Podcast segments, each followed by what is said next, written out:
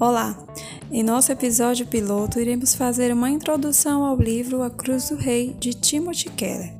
Tim é pastor, teólogo, escritor e apologista cristão. Nasceu e cresceu na Pensilvânia, nos Estados Unidos.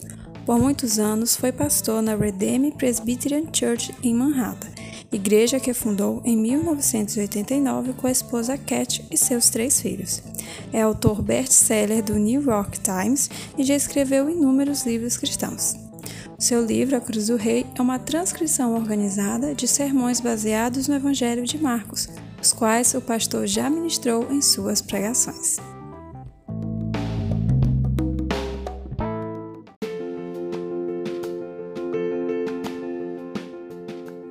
Tim Keller inicia seu livro nos falando o quanto a cultura secular tem voltado sua atenção para o Jesus histórico nas últimas décadas. E ele está certo quanto a isto. Na Páscoa, por exemplo, a mídia, seja jornalística ou não, sempre traz algum assunto sobre Jesus. Infelizmente, a forma como abordam colocam às vezes sua morte e ressurreição como um mito. O tema Jesus é um gênero que muitos gostam de tratar e escrever sejam em obras literárias ou críticas históricas. É neste contexto que Kelly coloca seu livro.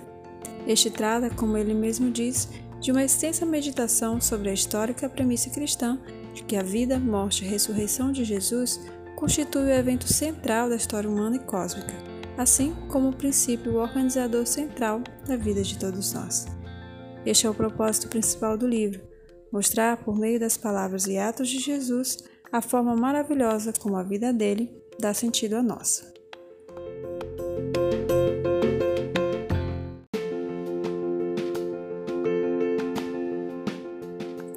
Se nosso objetivo é investigar a vida de Jesus, se ele realmente esteve entre nós, morreu e ressuscitou, precisamos nos voltar para os evangelhos, que são os documentos históricos que contam a história de Jesus.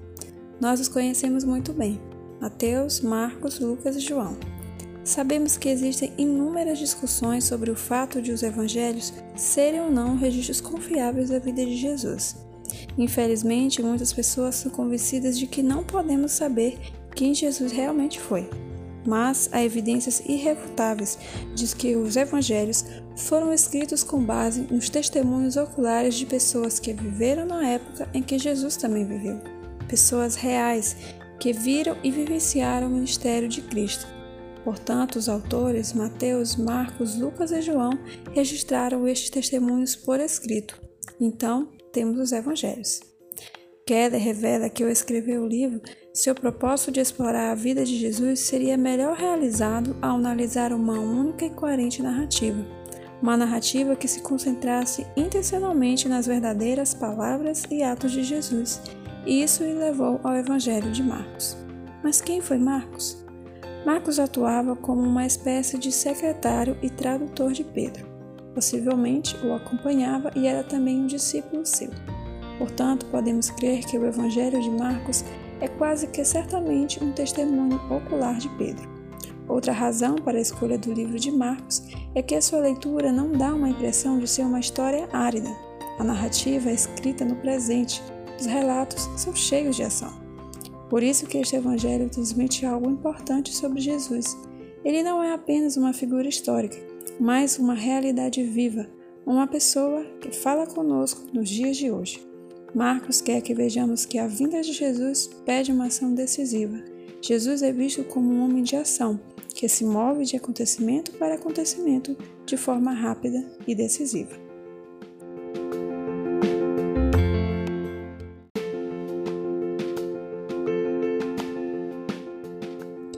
Você já deve ter ouvido falar da estação de trem de Londres, King's Cross, em português, a Cruz do Rei.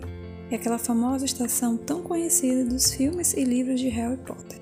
Para Tim Keller, esse nome traduz com perfeição o sentido da vida de Jesus, por isso a escolha para o título do livro.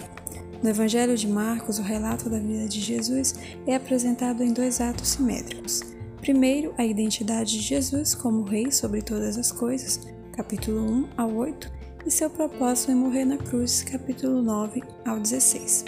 A estrutura do livro também segue uma divisão lógica, que é segundo seu título, tendo duas partes.